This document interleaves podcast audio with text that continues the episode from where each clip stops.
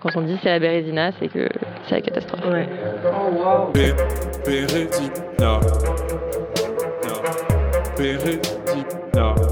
Des fois, c'est la loose. Des fois, ça marche pas. Des fois, les autres pensent que, et en fait, euh, pas du tout. Des fois, on fait genre, des fois, on fait de notre mieux. Des fois, c'est vraiment relou, et des fois, c'est pour le mieux. Dans Bérésina, on parle de contre-success story, d'histoires semées d'embûches, avec des gens qui nous racontent que parfois, ça veut pas. L'échec. Nous avons toutes et tous ça en commun. Parce qu'il est gourmand l'échec, il mord tout le monde. En public parfois, aux yeux des autres, et plus secrètement souvent comme une blessure cachée, un trébuchement honteux. Bérésina, c'est un temps pour délier les bandages et laisser enfin parler des moins bien, les presque réussis, les jamais assez. Une danse qui secoue la chair et qui bande les muscles. On y voit des corps en scène, précipités dans le mouvement, insister, aller vers l'épuisement parfois, jouer à sentir la limite. On y voit un appétit à scruter le corps avec ses pulsions, ses schémas, ses postures, ses codes. Embrasser un côté brut, voire brutal, naviguer entre des lignes de transgression et sonder où on place le curseur du barbare et du civilisé et comment on vit chacun, chacune dans ses contradictions. Voilà comment on dessinerait les contours de la danse écrite par Sylvain Huc. En tant que chorégraphe, ça a l'air de l'intéresser ce point de contact entre une certaine bestialité et notre humanité pour décortiquer ce qui se jouerait physiquement à cet endroit de rencontre trouble. Pour ça, il s'est attaqué à des contes pour enfants. Il a interprété le grand méchant loup dans deux versions du petit chaperon rouge. Le danseur y montre les crocs, la gueule en sang. Il y faisait peur peut-être pour de faux, mais avec beaucoup de conviction. Il adresse aussi l'injonction à la virilité avec deux pièces, Boys Don't Cry, puis Game Boy. Il se frotte à l'échec et au ratage dans Caput. Et plus récemment, il se fait quasi anthropologue en mettant en scène des corps sculptés par la lumière et vêtus de leur nudité dans Sujet. Sylvain Huc est chorégraphe et danseur. Il est basé à Toulouse et il vient d'arriver en tant qu'artiste associé au gymnase, centre de développement chorégraphique national de Roubaix, où l'on se trouve aujourd'hui et où on risque de le croiser pas mal dans les saisons à venir. Sylvain, bonjour. Bonjour. Merci beaucoup d'être ici et sois le bienvenu dans Bérésina. Alors, on ne peut pas attaquer cette conversation sans parler de notre, euh, de l'échec de notre premier rendez-vous manqué, puisque tu devais venir à Roubaix euh, déjà au mois de février, euh, mais tu t'es blessé récemment. Alors, euh, comment ça va? Comment va le corps? Hum, alors, le, le, le, bah, le corps euh, va pas trop mal après, euh, après cette blessure au genou, qui est, euh, qui est une redite en fait, parce que je m'étais déjà blessé il y a deux ans au même genou, donc euh, mon ménisque récalcitre. Il faut croire qu'il est, je suis fâché avec lui. Et voilà, donc c'était, c'était, c'était, douloureux, mais ça va mieux. Je suis en pleine récupération et, et je retrouve euh, les, les forces de ma jambe droite qui m'avait abandonné euh, pendant quelques semaines forcément, puisque je pouvais plus danser, je pouvais plus utiliser cette jambe de manière euh, normale. Mm. Voilà. Et, et comment ça se passe pour toi quand tu peux plus danser, justement? Comment tu vis, ça?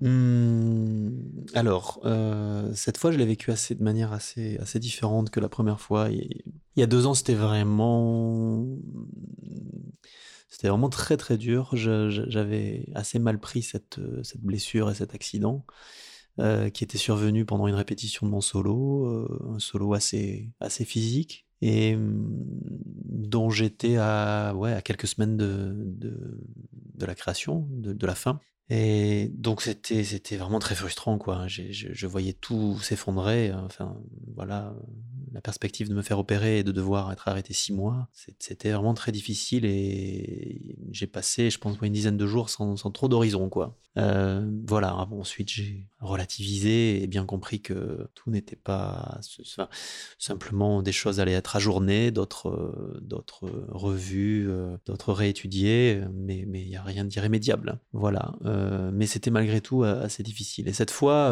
comme j'ai tout de suite compris ce qui m'arrivait, je, me suis blessé aussi en répétition. J'ai compris que c'était la même chose. Je l'ai pris de manière assez assez tranquille. J'ai bien compris que de toute manière, euh, quand le corps s'arrête, ou en tout cas se blesse, c'est que c'est qu'il il, il signifie qu'il ne peut pas aller, euh, en tout cas qu'il a besoin de s'arrêter, voilà, qu'il peut Mm. pas aller plus loin. Il a besoin de s'arrêter, donc euh, euh, et de toute manière, une blessure comme celle-là, elle laisse pas le choix. Euh, je je- n'aurais pas pu continuer de toute façon. Donc, euh, plutôt que de, disons, euh, enfin, disons que je ne peux que subir cette blessure. Donc, euh, si je ne, tant qu'à la subir, autant ne pas la subir. Euh, donc là, j'ai pris complètement autrement. Enfin, je, je- je le vis complètement autrement. Voilà, c'est, ça fait partie de, ouais, ça fait partie de, de- ça fait partie du travail, quoi. Ça fait partie de, de, de, de mon boulot et de mon parcours. Et, et le corps, il se, il se structure et il se construit aussi finalement. euh. Enfin, disons que j'ai, éprouvé euh, dans ma vie de danseur et de chorégraphe le corps sous- de plein de manières et un corps jeu, un corps, euh, un corps épreuve, un corps blessure. Et c'est pas, c'est pas quelque chose que je mets de côté, que j'essaie d'occulter. euh, non plus pas du tout. Ça fait partie là de, de ce qui me constitue aujourd'hui. Voilà. Et euh, en même temps, je disais dans l'introduction que tu, tu chorégraphies une danse qui est très physique, c'est-à-dire qui, qui en demande beaucoup au corps, notamment dans le dernier solo dont tu parles qui s'appelle Lex. Mhm. Donc il y a quand même quelque chose qui se joue dans cette histoire de limite, d'aller buter presque contre la... Alors évidemment, la blessure, c'est là où ça dépasse et c'est pas ce qui t'intéresse évidemment. Mais est-ce que tu peux parler un peu de ça, c'est-à-dire d'aller tester aussi ce qui est, ce qui est possible, Mhm. jusqu'où c'est possible? Bah, je peux parler de ce solo qui effectivement est assez représentatif de euh, mes questionnements euh, assez récents. Enfin, ouais, ouais. Lex, donc, lex pour loi en latin. Euh, c'est bien un solo dans lequel je travaille sur ce rapport intime à, la loi et, mais à la transgression. Puisque quand on parle de loi, on parle de, pour moi en tout cas, le corollaire de la loi, c'est la transgression. Voilà, on ne peut pas transgresser quelque chose qui n'a pas de limite, qui n'est pas, qui n'est pas bordé. Or, précisément, euh, la loi, d'un- point de vue psychanalytique aussi, c'est ce qui vient border la jouissance. Donc, euh, travailler sur la transgression, c'est c'est aussi poser qu'on on a besoin de ces limites-là. On a besoin de, on a besoin de la loi. La loi apparaît comme ça, quelque chose qu'on de tout de suite euh, euh, euh, qu'on brandirait comme comme spectre fascisant et, oui, en effet, mais finalement l'un, ouais, l'un- l'une n'existe pas sans l'autre. Et l'ex, c'est bien aussi une, exploration de la limite au sens où ben, disons que c'est, cette limite, oui, je l'ai outrepassée, quoi. J'ai dû en faire l'épreuve, j'ai dû en faire l'expérience, et il m'a fallu l'outrepasser et me blesser pour savoir que la limite, elle était là. Elle était là, euh, et, et c'est aussi ce qui me permet aujourd'hui de, comment dire, de, de, de préciser l'endroit du travail, ouais. Ça, ça, me- ça me permet de, de savoir que, euh, voilà, me blesser, ça va pas m'apporter, euh, Mm. ça va pas m'apporter plus. Ouais, je vais pas, c'est, c'est, ouais, c'est pas ça qui va, qui va donner de la, de la consistance à la pièce, voilà. En tout cas, mais en, en revanche, dans mon parcours, ça a été, ça a été ça, ça en est constitutif. Mm. C'est, une construction aussi. Et, et qu'est-ce qui t'intéresse justement dans ces états-là? Parce que c'est effectivement comme si tu creusais aussi pièce après pi- pièce une avec cette intensité, quoi, dans ces états de corps-là. Qu'est-ce qui t'intéresse, toi, à cet endroit-là? Je, crois que je suis à, la recherche d'un certain état de présence, quoi, d'une, de corps qui soit hyper présent, en effet. Une des manières, c'est pas la seule, hein, évidemment, mais une des manières, c'est effectivement d'aller, euh, d'aller euh, chercher des, des états dans lesquels les corps euh, soient, ouais, au plus près de leurs nécessités, au, plus près de leur, euh, de leurs urgences, et, c'est ça qui m'intéresse, ouais, ouais, ouais, disons que ces états-là ouvrent des espaces dans le corps euh, que je, je, parviens pas forcément à trouver autrement. Alors, c'est en train de changer. C'est en train d'évoluer. Je, je, sens aussi aujourd'hui que cette idée d'aller ouvrir des espaces dans le corps, je sens que j'ai d'autres accès euh, possibles. Et pas seulement l'épuisement, pas, pas uniquement des intensités formellement très impressionnantes, euh, mais qu'il y a d'autres formes possibles. Voilà. Et, justement, ce que je comprends aussi aujourd'hui de mon travail, c'est que euh, bah, ce qui m'intéresse finalement le plus aujourd'hui, c'est l'écriture. Et l'écriture, pour moi, elle, est faite, elle émerge des rapports entre les formes, le corps, le son, la lumière, euh, la scénographie quand il y en a, d'autres éléments qui font sens. L'écriture, elle émerge des rapports entre ces éléments. Et aujourd'hui, je sens que je veux mettre la forme au travail. Je, je pense pas que j'ai un travail formaliste, mais la forme m'intéresse beaucoup. finalement. Je m'en rends compte aujourd'hui. Je mettais la forme peut-être de, de côté, ou je l'ai mis de côté pendant très longtemps, en faisant la confusion justement entre quelque chose de formel et quelque chose de formaliste. Hum, et précisément, je crois que tout est formel, quoi. Tout a une forme. Quand bien même c'est informe, ça a une forme. Donc aujourd'hui, je, je, sens que là, il y a quelque chose qui se dessine pour moi, il y a des, un axe de recherche assez nouveau, et je suis assez exalté à l'idée de, de poursuivre mes recherches dans ce sens. Pas forcément m'en tenir qu'à seulement, uniquement à des états de corps, mmh.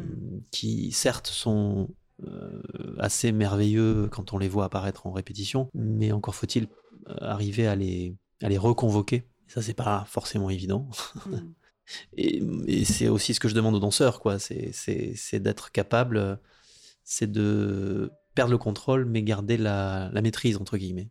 Si j'ai des danseurs qui sont pas capables de, voilà, de, de, de, garder quelque chose de, des états qu'ils traversent pour le, le, le, le réutiliser, le, reproduire, pas le reproduire dans une forme identique, mais en tout cas de pouvoir le reconvoquer, si, si, j'ai pas ça, je peux rien en faire, moi. Donc, euh, certes, oui, traverser des, des états, euh, faire, faire éprouver au corps tout ça, oui, bien sûr, mais, mais dans l'objectif de, de le. Alors, c'est pas un joli mot, mais de le capitaliser, quoi, de, de pouvoir, en, ouais, de pouvoir le reconvoquer plus tard, quoi.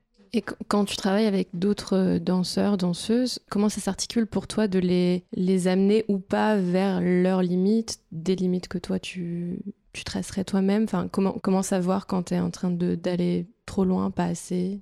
Hmm. Étrangement, je constate que je suis beaucoup plus prudent avec, euh, avec mes danseurs qu'avec moi-même.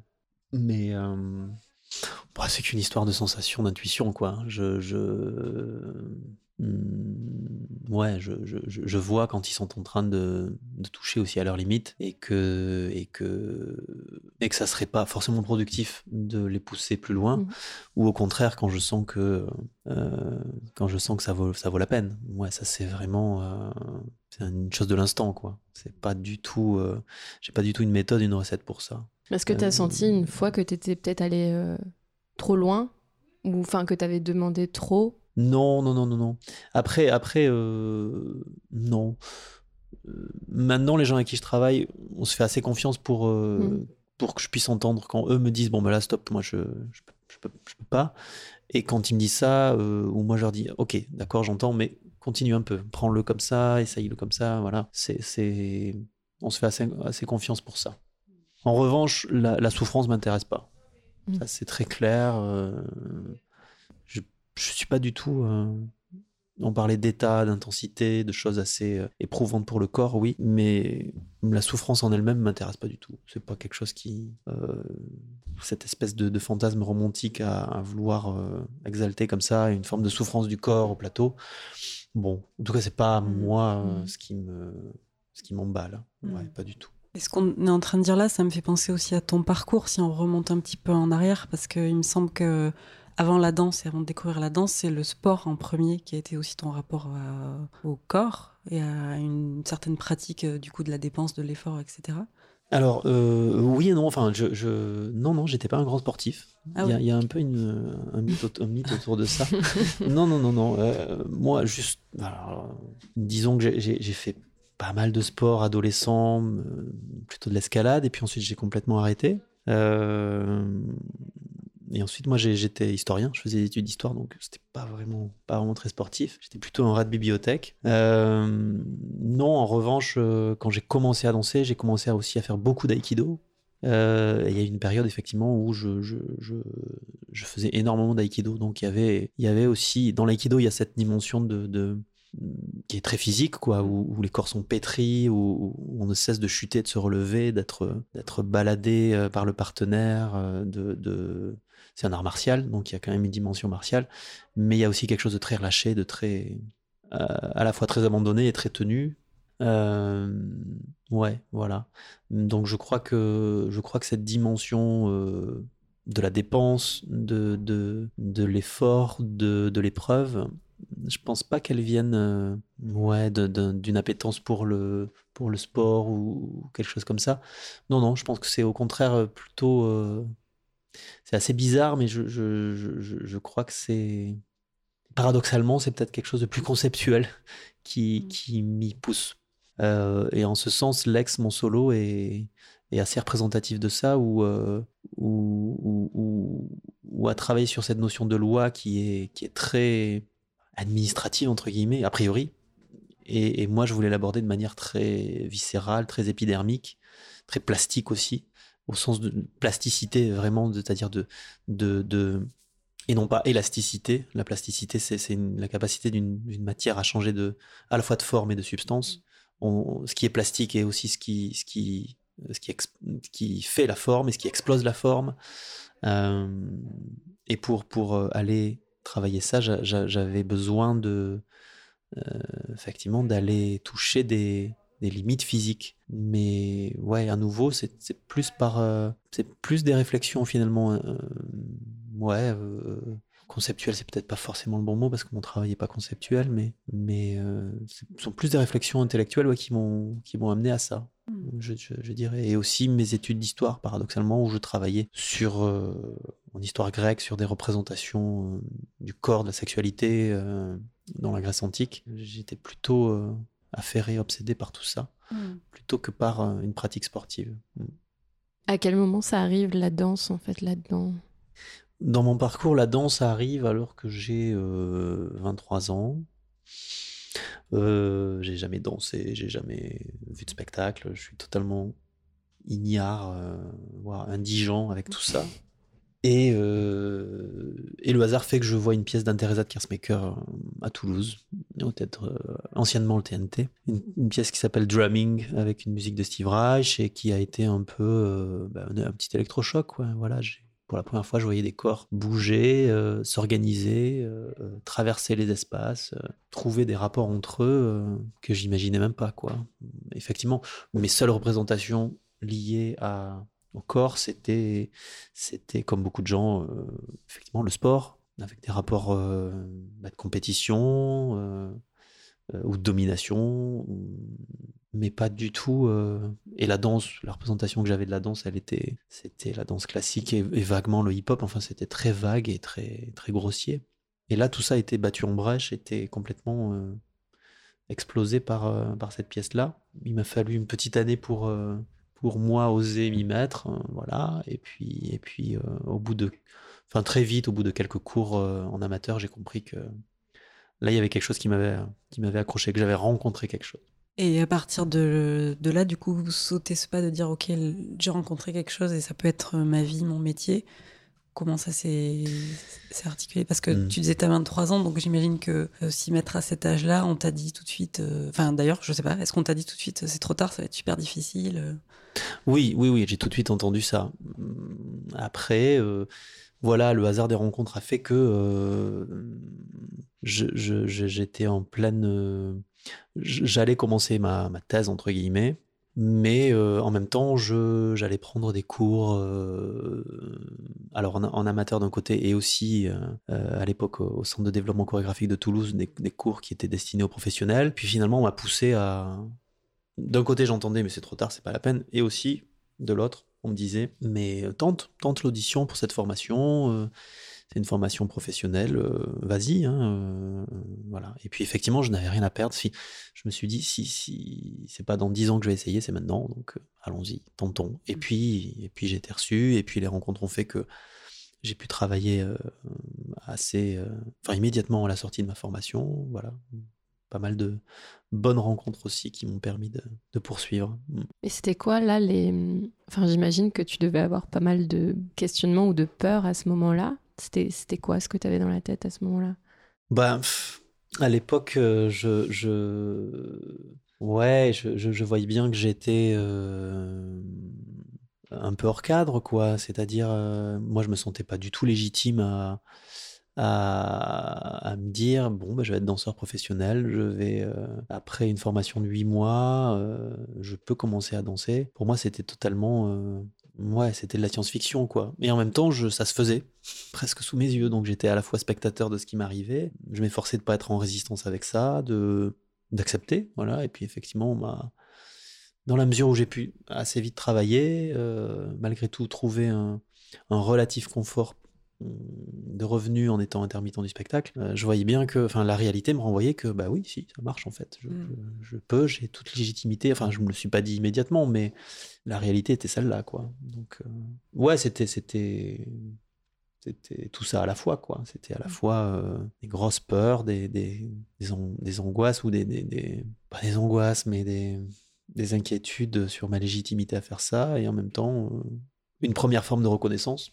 Donc t'es pas forcément passé par ce stade de devoir passer des auditions, ou devoir être confronté à des refus. Ça s'est plutôt fait dans un sens euh, bienveillant par rapport à Mm. où t'en étais. Euh, j'ai aussi, si, si, j'ai aussi passé euh, plusieurs auditions. ça a toujours été. Non, pas toujours. J'allais dire, ça a toujours été un échec. Il y en a juste une, ouais, effectivement, j'ai été retenu. Voilà.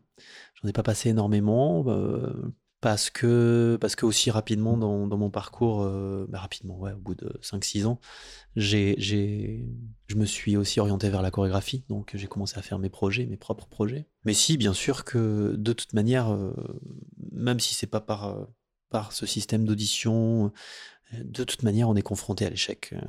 C'est, c'est, c'est de toute manière. Toujours une question, c'est toujours là. On vit avec quoi. Euh, Il y a toujours la peur de se planter. Euh, D'ailleurs, j'ai fait une pièce sur ça, hein, euh, Caput. euh, C'était une pièce sur l'échec et sur le ratage. Effectivement, et elle est, cette pièce est venue à une période de mon parcours où, où j'avais besoin de me confronter à, à ça très clairement. Et ça a été.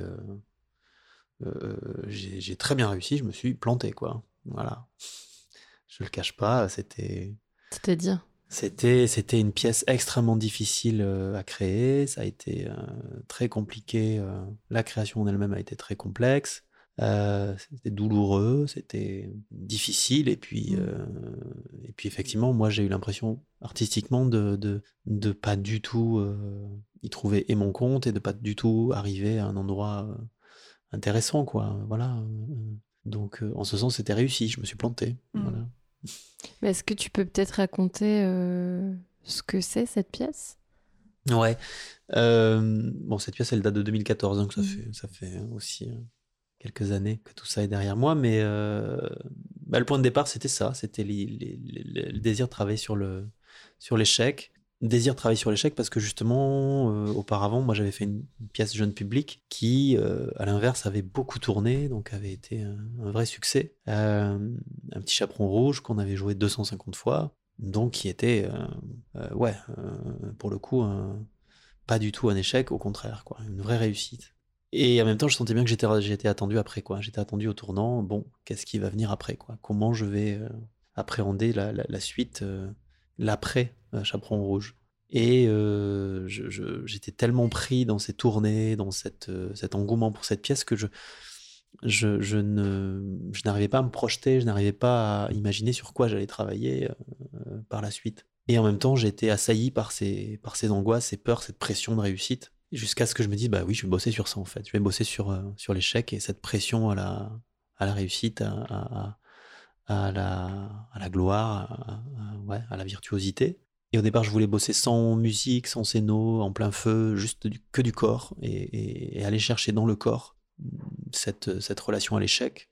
Et tout de suite, ça a été très compliqué en fait. Tout de suite, c'était, je me retrouvais toujours dans des impasses, quoi. Tout- toujours, euh, c'était très compliqué de, réellement rater quelque chose euh, sur scène. C'est, impossible. Euh, du moment où on fait le choix de le mettre sur scène, c'est, il y a quelque chose, il y a une aporie, quoi. Il y a quelque chose de, totalement euh, euh, biaisé. Et puis, euh, dans le travail, c'est, venu aussi par hasard. J'ai, découvert par hasard la symphonie héroïque de Beethoven la troisième symphonie de Beethoven, qui est une espèce de pièce monstrueuse comme ça, à la fois très rock'n'roll, à la fois très kitsch, entre Star Wars et je ne sais quoi, et un romantisme dégoulinant là, enfin qui est une espèce d'œuvre comme ça magistrale, majestueuse, trop grande pour nous quoi. Et je me suis dit là il y a quelque chose peut-être à faire avec ça, et finalement Caput ça a été cette confrontation avec cette musique qui était de toute manière trop grande pour nous, et face à laquelle on n'était pas assez grand, pas assez fort, jamais à, à la hauteur, quoi. Donc l'échec, il était là, dans, dans ce rapport à la musique. Mais c'était jamais illustratif, c'était jamais explicatif. Mais plutôt une, voilà, une mise en regard entre, entre cette partition et, et quatre corps qui tentaient de se débattre, de se, de se relever, toujours en s'enlisant. Enfin bon, c'était comme ça, toujours très, très double, quoi. Voilà, et Caput est effectivement a joué deux fois.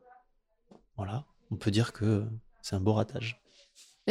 Enfin, c'est dû à, au fait que toi-même, tu as décidé que aussi, ouais, ça disons, allait pas vivre. Ouais, ouais, ouais, disons que j'ai senti que cette pièce, euh, bah, c'était pas une pièce qui était faite pour tourner, tout simplement, et, Mm. euh, mais elle était nécessaire dans mon parcours. C'est pas du tout, euh, je renie pas du tout ce travail. je- j'en suis, euh, ouais, ouais, j'en suis fier, quoi. Je, ça, ça Mm. fait partie de mon parcours et j'en serais pas là si je n'étais pas passé par cette création, par cette pièce dans laquelle j'ai énormément appris aussi. Mais c'est c'est aussi indispensable d'accepter que euh, certains travaux sont, sont voilà, euh, existent sous une autre forme, autrement, et pas Mm. forcément dans une tournée euh, interstellaire. Parce que En, en faisant des recherches sur Caput, justement, moi, je suis tombée sur le terme d'héroïsme de l'échec. Alors, je sais pas si c'est toi qui l'as formulé comme ça, Ouais, mais si. j'ai trouvé ça assez intéressant parce que je me suis dit, bon, déjà, c'est pas des termes qu'on associe euh, de manière Mhm. courante, mais nous, ce qui nous intéresse beaucoup aussi, c'est de se dire, euh, qu'est-ce qui fait qu'on y va, euh, même si on sait que c'est foutu d'avance? Mhm. Est-ce qu'on y va Est-ce qu'il y a un certain courage à échouer aussi, quoi? Hum. Ouais, bon, moi je parlais d'héroïsme de l'échec parce que dans cette pièce, en effet, les quatre danseurs, euh, c'est ce que je leur disais, de toute manière, c'est trop grand pour vous, donc vous allez au, vous allez au casse-pipe, quoi. Mm. Donc, euh, et vous êtes, euh, plus vous savez que vous allez vous planter, et plus vous êtes enthousiaste et, et combatif. Hum, Donc, en ce sens, je parlais d'héroïsme, en effet. Maintenant, est-ce que, hum, est-ce que, ouais, est-ce que, est-ce que c'est du courage Hum, Je sais pas, non. hein. Par rapport à Caput aussi, il y avait- il y avait une petite phrase comme ça que j'aimais beaucoup de d'un garçon qui s'appelle Mehdi Belhaj-Kassem, qui est qui est un philosophe euh, contemporain assez pointu, voilà, et qui et qui disait que tout suicide méticuleux prépare une renaissance. Et c'était un peu la phrase que je mettais en, exergue de, Caput, Euh, mais que je pourrais ressortir aussi aujourd'hui pour plein de choses parce que effectivement le, fait de méticuleusement préparer euh, sa, sa- mise à mort, ça augure aussi effectivement une renaissance. C'est, Enfin, le suicide, au- le suicide au, sens, au sens de l'échec, s'il est, s'il est, ouais, s'il est réfléchi, je pense qu'il il permet de rebondir. Ouais. Ouais, ouais. En tout cas, ça a été mon, c'est mon cas. Voilà. Mm. J'ai, j'ai- je crois que chaque épreuve euh, j'ai pu artistique euh, que j'ai pu euh, traverser, ouais, passer, ça, ça, je- j'en ai toujours fait quelque chose. Donc c'est plutôt ça, toi, ton rapport et ta définition euh, de l'échec et du fait d'échouer? Parce qu'on on demande toujours aux gens qu'on qu'on reçoit leur propre euh, définition et leur propre rapport à l'échec. Donc il y a plutôt cette histoire de passage et de rebond. Oui, et même, je dirais que l'échec, c'est une méthode.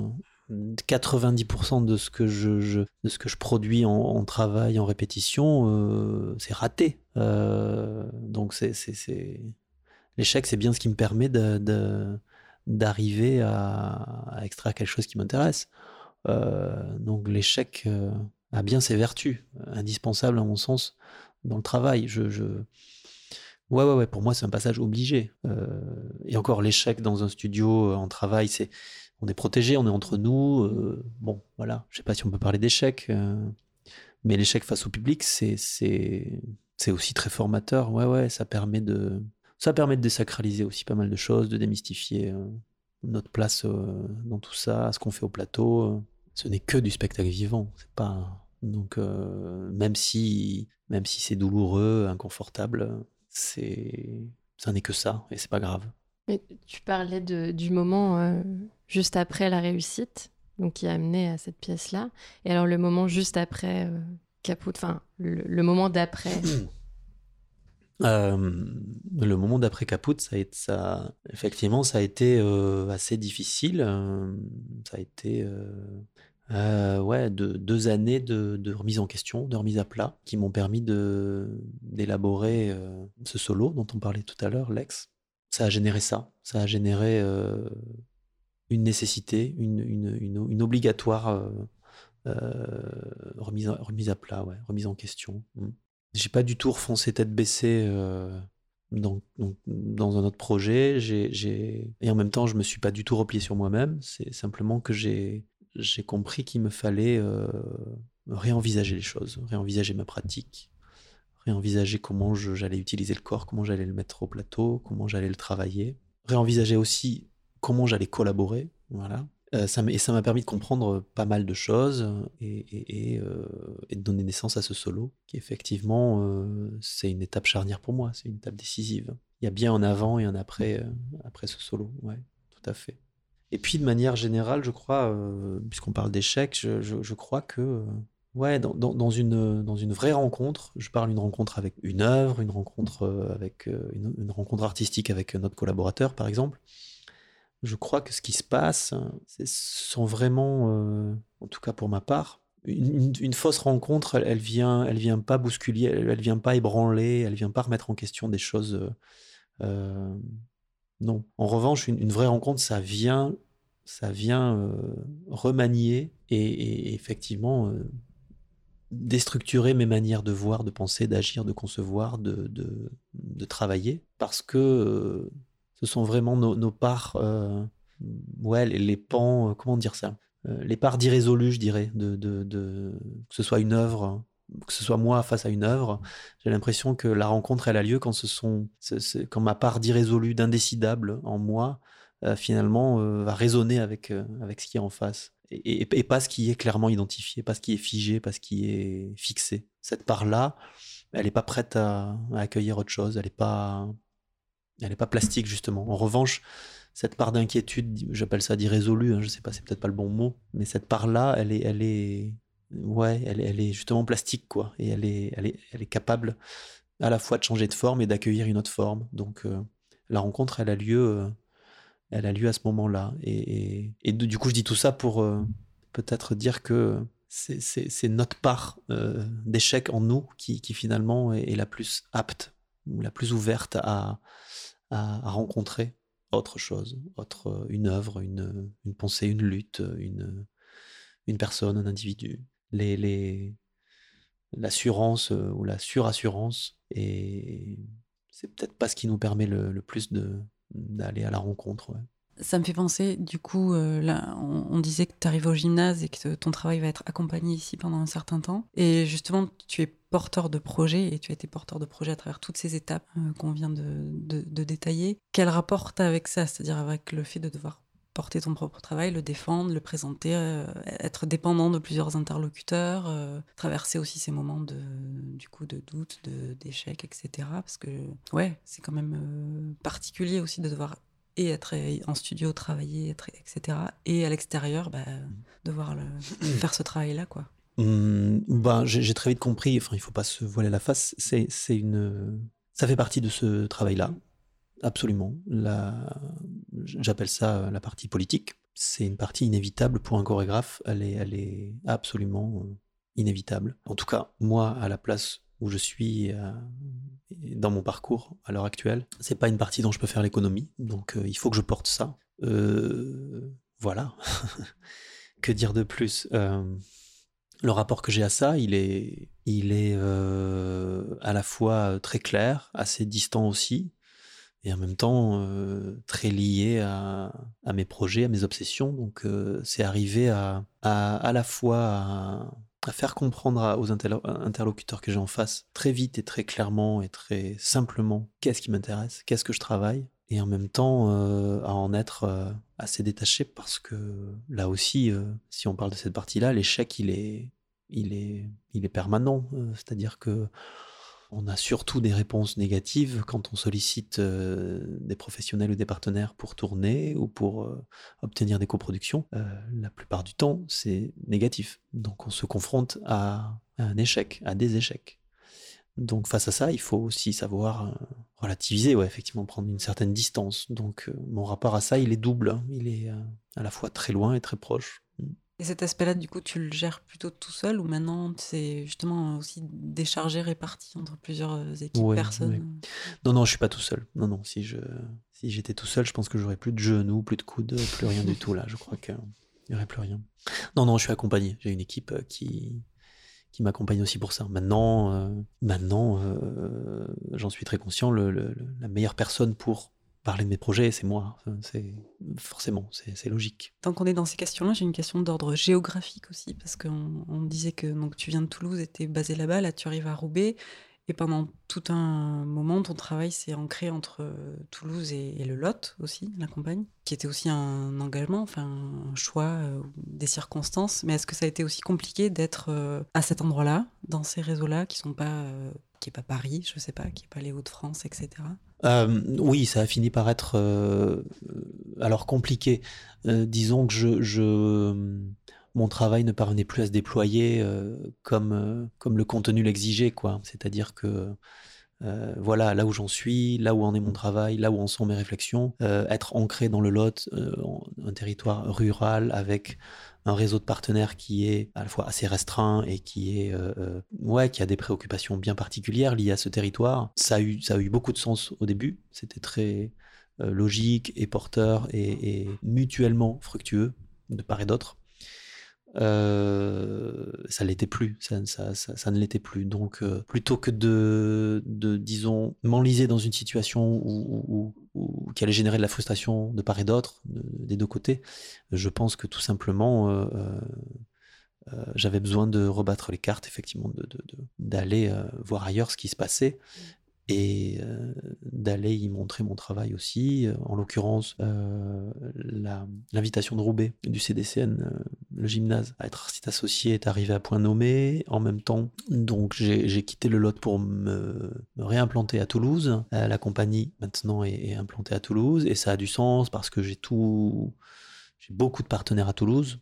Beaucoup de théâtres avec qui je travaille, beaucoup d'institutions avec qui je travaille, avec qui je travaillais déjà, donc ça ne, disons que c'est quelque chose de logique, qui c'est une évolution logique de la compagnie, c'est une actualisation du projet, pas du tout une, une pour le coup, euh, une décision euh, euh, en réaction au territoire avec lequel je serais plus en capacité à travailler, mais c'est plutôt voilà un constat assez lucide de, du développement de la compagnie qui, qui, qui est pas qui était plus en, adéquation avec avec là aussi je le redis des, préoccupations, des orientations euh, euh, et politiques et culturelles qui, qui étaient plus forcément les miennes, en tout cas qui voilà, qui, coïncidaient plus. Et ce que je peux dire aussi, c'est que c'est plus un scoop, c'est que je suis aussi euh, associé à la ville de Tournefeuille, dans la métropole de Toulouse, pour trois années également. voilà, donc j'ai un double ancrage entre la métropole toulousaine et, euh, Roubaix. Euh, voilà, un ancrage vraiment dans le sud et un contrepoint septentrional euh, qui est intéressant. Quoi. Voilà, mm. Cet aller-retour entre, le, pour le coup, vraiment les deux extrêmes est assez, assez nourrissant, assez riche pour moi. Moi, j'aimerais faire un petit retour en, en arrière parce que j'ai une question qui est restée en suspens. Tu parlais à toute première question que quand tu te blesses, c'est le corps parfois qui dit stop. Alors j'ai même deux questions. C'est bon déjà comment ça se joue quand l'esprit dit oui et que le corps dit non? Ou est-ce que déjà c'est possible? Ou euh, est-ce que tu le vis comme ça? Et puis euh, surtout, euh, qu'est-ce qui se passe? Parce que tu as dit que tu as eu six mois de, convalescence. Qu'est-ce que tu fais pendant ce temps-là concrètement quoi? Qu'est-ce qui se passe? Est-ce que c'est du vide? Ou est-ce que c'est du travail autrement, sans le corps Donc la première question, est-ce que tu peux revenir dessus Juste, tu, me demandais si. est-ce que quand le, le corps est-ce qu'il y a une, vraie différence entre le corps et l'esprit? C'est-à-dire, est-ce que ton esprit peut vouloir continuer et ton corps dit stop? Est-ce que tu as déjà ressenti cette vraie euh, violence de dire, mais moi, je, veux aller plus loin, mais mon corps, là, me dit stop et je ne peux pas? Hmm. Oui, oui, oui, oui. Alors, je ne sais pas si c'est euh, une espèce de séparation entre l'esprit et le corps. Là, on rentrerait dans quelque chose un peu euh, ouais, métaphysique, mmh, mmh. mais, mais effectivement, euh, ça m'est arrivé, ça m'est arrivé plusieurs fois sans me blesser, mais que, que, que, que ma volonté, que ma volonté euh, me dicte de poursuivre, de continuer, mais que j'en sois pas physiquement capable. Oui, oui, ouais, ouais. Moi, oui, ça s'est arrivé à plusieurs reprises. Et la blessure, elle vient, la blessure, elle, elle, est venue sanctionner quelque chose de plus global, quoi, de, de un rythme de travail, une, une, un manque de, de discernement avec, euh, dans le rapport au travail. Ouais, c'est ça.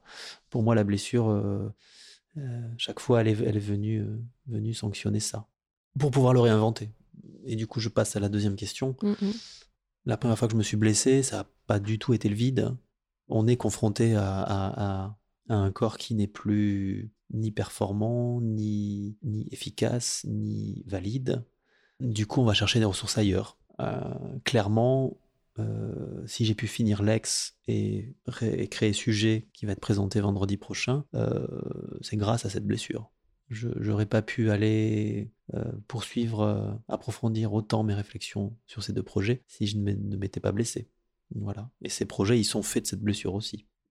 Très concrètement aussi, parce que sujet, je, devrais être au plateau, mais comme je m'étais blessé, euh, je n'ai pas pu y être. Finalement, c'est quelqu'un qui m'a remplacé, et c'est beaucoup mieux comme ça, puisque j'ai pu mener le projet de l'extérieur, être totalement à ma place de chorégraphe. Donc ça, c'était pas du tout du vide, ça, ça a été très, très, très constructif, voilà. Et puis très concrètement, j'ai pu euh, lire énormément, euh, euh, me nourrir de, de plein d'autres choses. Euh, c'était très, très productif, ouais, ouais, ouais. Et cette, cette deuxième blessure est pas tout à fait identique parce que elle, elle- elle- elle- la guérison sera beaucoup plus rapide. Donc j'aurai moins de temps pour lire, mais, mais c'est pas grave. Mais t'as l'air d'avoir un rapport euh, très euh, sage ou distancié avec ça, quoi. Très euh, serein. Maintenant, oui. Maintenant, oui. Parce que, comme je le disais tout à l'heure, bah, j'ai l'expérience de cette première blessure qui a été douloureuse, longue, très frustrante. Et malgré tous ces sentiments, ça n'avait pas fait accélérer les choses. Donc là, je vois bien que lutter contre ça et lutter contre le temps hum, incompressible d'une guérison me frustrerait encore plus. Encore plus. Donc, euh, je sais pas si c'est de la sagesse, mais c'est Mm. plutôt être pragmatique.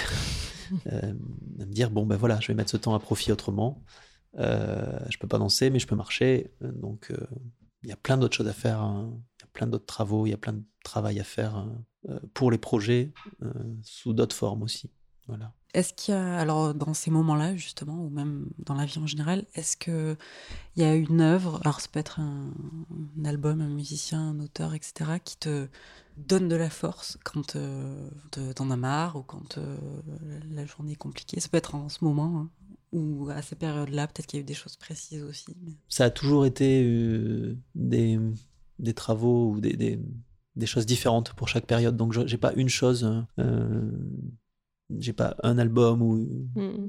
une chose en particulier. Non, en revanche, en ce moment, ce qui me, ce qui m'exalte assez, c'est les, les écrits de Giorgio Agamben, qui m'accompagnent depuis longtemps, mais voilà, chaque fois je redécouvre des choses et c'est tellement lumineux que, que, que je m'en prive pas et que ça, ça réouvre toujours des, des réflexions et du coup des projets, des idées de projets, des, Hmm, toujours, toujours, toujours. Donc, euh, plutôt avec ça en ce moment. Ouais. Et peut-être pour terminer, est-ce que tu as entamé justement un, un nouveau projet? Oui, je travaille sur un nouveau projet ouais, ouais, qui a commencé au mois de janvier, un projet qui s'appelle Nuit, et euh, dont la première sera pour le Grand Bain en 2021, ici. Voilà, c'est un trio avec euh, deux garçons et une fille.